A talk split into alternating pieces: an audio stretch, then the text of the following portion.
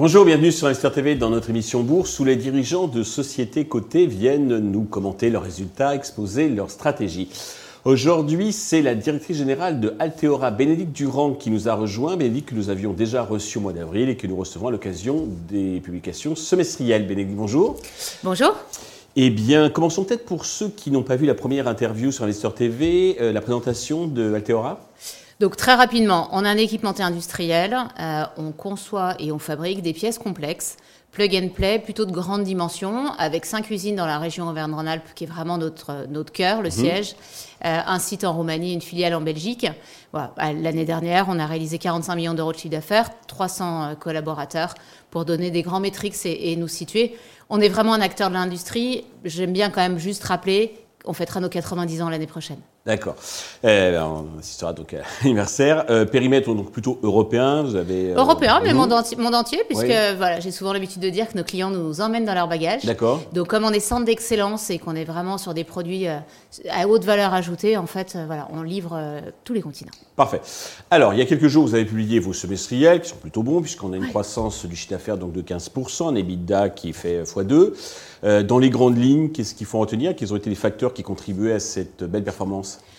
bah, ce qu'il faut, ce qu'il faut retenir, c'est la bonne dynamique en fait du trend du business.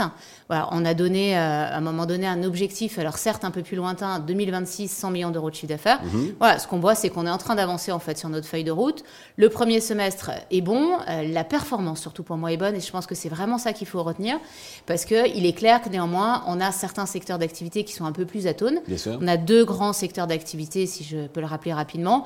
Un qui va être la mobilité hors automobile grande série, mais tout ce qui va permettre de se déplacer, qui est vraiment en surperformance pour le coup sur cette année 2023 et qu'on retrouvera d'ailleurs tout au long de l'année, alors que pour le coup, le secteur de la construction, et notamment bah, tout ce qui va être euh, logement neuf, où on fait pas mal d'équipements, en fait, euh, euh, notamment historiquement nos, les coffrets de branchement pour les différents, pour les différents fluides.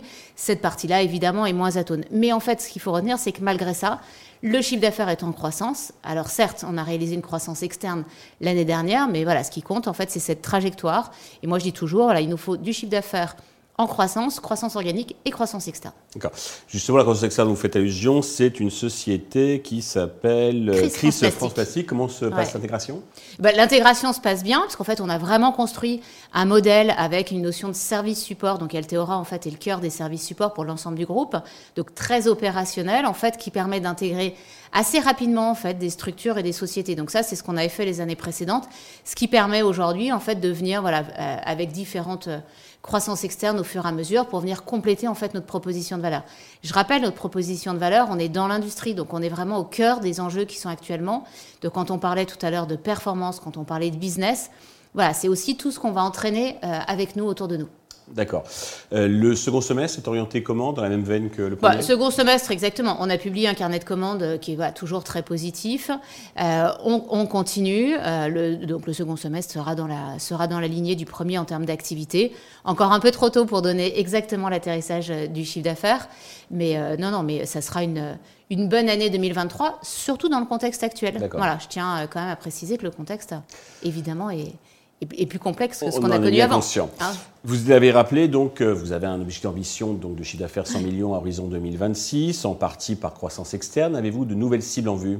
Alors, parler de cible, c'est prématuré. Et évidemment, si on a une cible avec laquelle on, signe quelque chose, évidemment que le marché en serait informé. Mhm. Après, néanmoins, évidemment, on étudie, on regarde des dossiers. Vous êtes en veille, mais il n'y a rien dans le pipe. Voilà, à ce, à ce, stade, il n'y a, a, rien d'assez mature, en fait, pour le communiquer.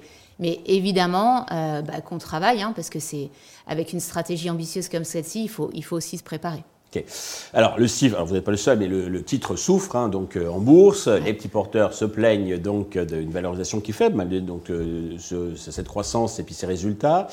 Avez-vous un message particulier à délivrer aux investisseurs et actionnaires qui nous regardent et écoutent bah, le message vraiment, c'est que les PME industrielles cotées en bourse, enfin PME, ETI, en fait, cet environnement-là, on est un acteur clé en fait de l'économie française. Donc pour moi, c'est hyper important que les actionnaires continuent, viennent, nous soutiennent, comprennent en fait notre business model, Ce qu'on fait, je suis évidemment la première frustrée aujourd'hui par notre valorisation, euh, qui est absolument pas en fait le reflet de notre performance et quand bien même de notre activité.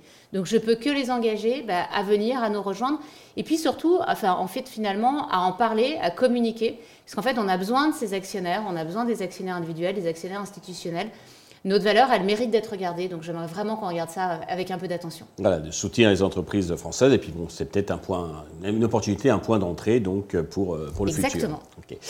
Euh, merci. Prochaine publication, j'imagine, euh, chiffre d'affaires en janvier, résultats annuels en, en Alors, mars. non, précédemment, il y aura le chiffre d'affaires du troisième trimestre. Le T3, d'accord. et la semaine prochaine, la publication du rapport semestriel. Parfait.